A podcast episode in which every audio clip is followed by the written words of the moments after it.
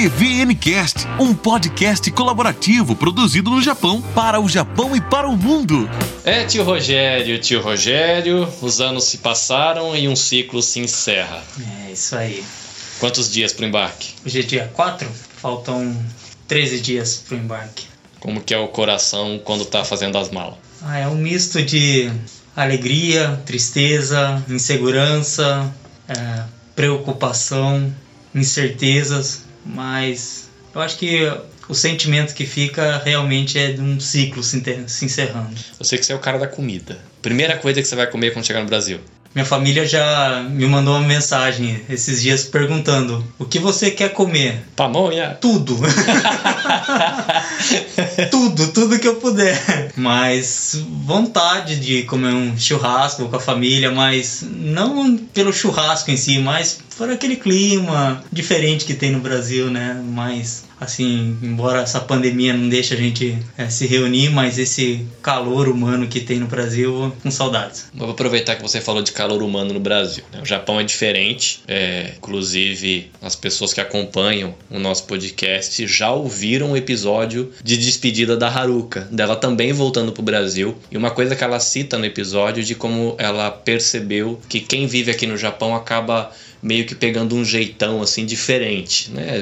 O povo japonês tem um jeito diferente de ser e a gente muda. Mas pra você, nesse tempo que você viveu aqui no Japão, o que que te marcou de maneira positiva nessa tua experiência de viver fora do país? Foi a minha primeira experiência de viver num outro país que não fosse o Brasil. Né? Eu já tinha conhecido um outro país, mas morar, residência fora do Brasil foi a primeira vez. E por uma cultura totalmente diferente da nossa, né? Não tinha muito contato com a cultura japonesa, então para mim foi um choque muito grande. A minha primeira vontade foi de voltar no mesmo avião se eu pudesse. Eu não gostei do Japão, eu não gostei do jeito japonês, das pessoas. Eu achei tudo muito estranho, muito diferente. Então, a princípio foi um choque muito grande. Com o passar do tempo, eu fui aprendendo como eles viam as coisas, como os japoneses enxergavam as coisas. E você entendendo o modo de olhar deles, você começa a achar interessante e tudo começa a fazer um pouco de sentido. E aí, hoje, depois de sete anos, eu posso dizer assim que eu estou voltando para o Brasil, que é o lugar que eu quero viver, que eu amo, a minha terra, mas vou ficar com muita saudade do Japão. É um lugar que eu aprendi a admirar, a gostar e talvez se eu ficasse mais um tempinho aqui, não voltaria mais para o Brasil. Eu tenho um tio da, da Raquel, da minha esposa, que quando a gente cogitou de vir pra cá, começou a se preparar e falou assim: Olha, você vai ser um cara sem terra.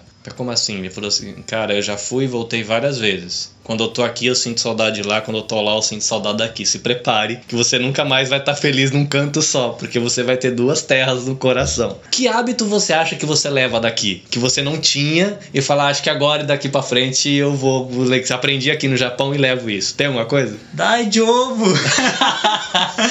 Dai de ovo! Ah, a gente acaba incorporando né, algumas coisas da língua japonesa, mas ah, eu, o que eu mais admirei assim, ah, da cultura japonesa é a questão de cada um respeitar o espaço do outro. Respeitar o seu o limite. Então, é, o japonês é muito, muito na dele, muito respeita muito o espaço do outro e isso é uma coisa que eu admiro e gostei, incorporei na minha vida e pretendo levar isso pro Brasil. Nem tudo é feito só de algodão doce e flores. O que que te marcou assim quando você faz essa retrospectiva do teu ciclo aqui no Japão de negativo? Falar essa foi experiências ruins ou isso aqui eu não gostei, não sei. Algumas coisas, trabalho, aqui se trabalha muito nesse lugar, puxado, a rotina de trabalho é muito cansativo. E uma coisa que eu estava comentando esses dias, que como pode um, um país tão desenvolvido como o Japão, com uma alta tecnologia, alguns serviços ser tão arcaicos ainda? Como o japonês gosta de papel? Há duas semanas eu fui no, no, no prédio do, do, do Shakai Hoken para resolver ah, o meu Nenkin para receber no Brasil. Quem é de fora, o Chacarroquem seria tipo seguro de saúde misturado com aposentadoria. Aí com você aposentadoria e desde 2013 o Brasil tem um acordo com o Japão que o tempo que você contribuiu aqui no Japão você consegue restituir parte dele lá no Brasil, né? Então, para quem está ouvindo aí, é até uma informação. E eu fui para ver essa, essa, esse benefício que eu tinha direito de receber lá no Brasil. A mulher me explicou lá, a japonesa explicou, me deu todos os papéis que eu precisava, um monte de papel. Eu levei para casa e faltaram algumas informações de data. Eu voltei essa semana e ela, eu falei, olha, eu preciso das datas, eu não sei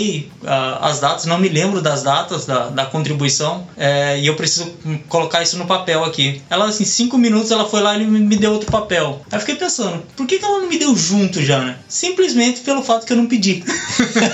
é, é, é, coisa da sistemática japonesa. Tá tudo aqui desde que você peça. Desde que você peça. E eu saí de lá com um monte de papel, acho que tinha umas 10, 15 folhas de papel. Eu falei, meu Deus, não é muito mais simples ter um site onde eu colocasse lá o número da minha aposentadoria e me aparecesse todas as informações, né? Um país tão desenvolvido, tão tecnológico e ainda tem alguns hábitos tão antigos, né? É igual quando você vai fazer pedido, sei lá, de comprovante de endereço, que você tem que colocar o seu nome e o seu endereço em dois lugares, porque você está pedindo e você quer informações sobre você mesmo. Tem as coisas que parece é, que não faz é, sentido. É, não tem muito sentido.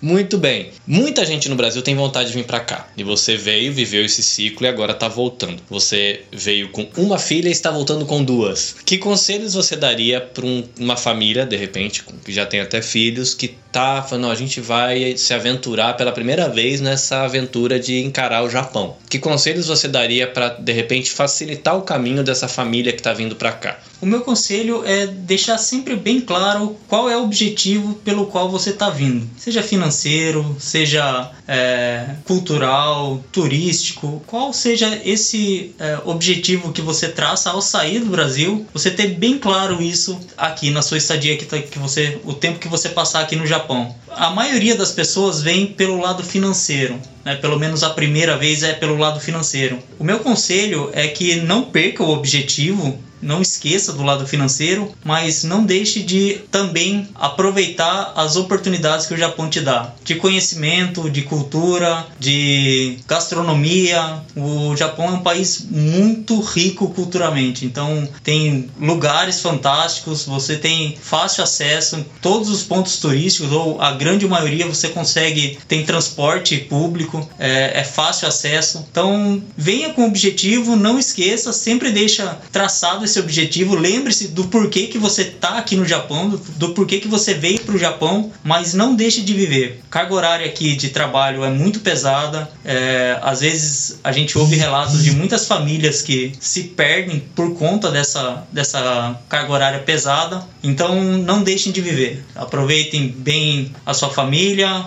trabalhe, pense no dinheiro, mas vivam o hoje também. Muito bem, tem que deixar aqui mais uma vez registrado a alegria desses muitos meses. Acho que já faz uns dois anos que você caminha com o EBVNcast, né? Desde quando a gente pegou lá a primeira, quando foi fizemos o Shokudikai, né? O dia do rango, para conseguir a grana para a primeira hospedagem. Depois você virou colunista, depois virou suporte técnico de bastidores. Curioso, só, só um curioso. Mas foi importante, né? Muito do que a gente está colhendo hoje é sementinhas que a gente plantou lá atrás. Então fica aqui meu agradecimento pela sua amizade, pela confiança confiança, pelo apoio, foi importante. Tô aqui com os olhos cheios de lágrimas. Ai, que beleza, chorar na hora da entrevista. Mas é isso, bicho. Valeu, foi bom. Espero que essa amizade continue para depois eu comer pão de queijo lá na sua casa, no Brasil, quando eu voltar para passear ou voltar de voltar de vez, né? A gente tem que colocar as coisas na mão de Deus e ter os ouvidos atentos para o que ele tá, tá nos dizendo. Eu que agradeço, Carlinhos. Eu sou um privilegiado por ter a sua amizade, por ter contribuído assim de uma forma muito pequena, muito pequena, mas sempre acreditei que era um que é um projeto muito sério que abençoa as pessoas que tem traz um conteúdo rico é, e Deus te dá um dom que você não pode desprezar esse dom. Muito obrigado por você acreditar no que a gente conversou lá no início, né? A gente, eu pedi para você, não para não, eu quero te ajudar. Eu não, não, sei como, mas eu quero te ajudar. E que bom que você não parou. Hoje a gente vê o Nabcast aí com um monte de, de, de podcast, produzindo muita coisa, muito conteúdo, conteúdo bom, conteúdo rico. E eu fico muito feliz. De verdade, você sabe que é, eu não consigo acompanhar a velocidade do Navecast, mas eu vou estar sempre torcendo, sempre tem a minha oração, o, o meu sentimento de, de, ter contribuído assim um pouquinho, mas eu fico muito feliz, muito grato mesmo. É bom que agora a gente consegue um, um âncora lá do Brasil. Nós estamos aqui no Brasil diretamente com o Rogério Oliveira.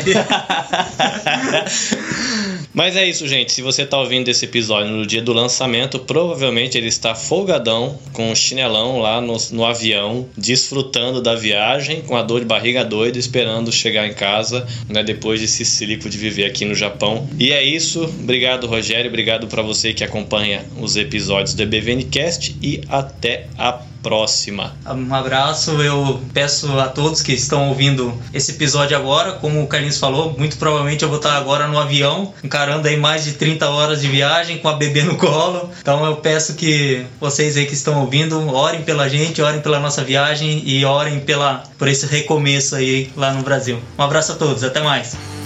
Ebvncast para aprender e servir melhor. Minas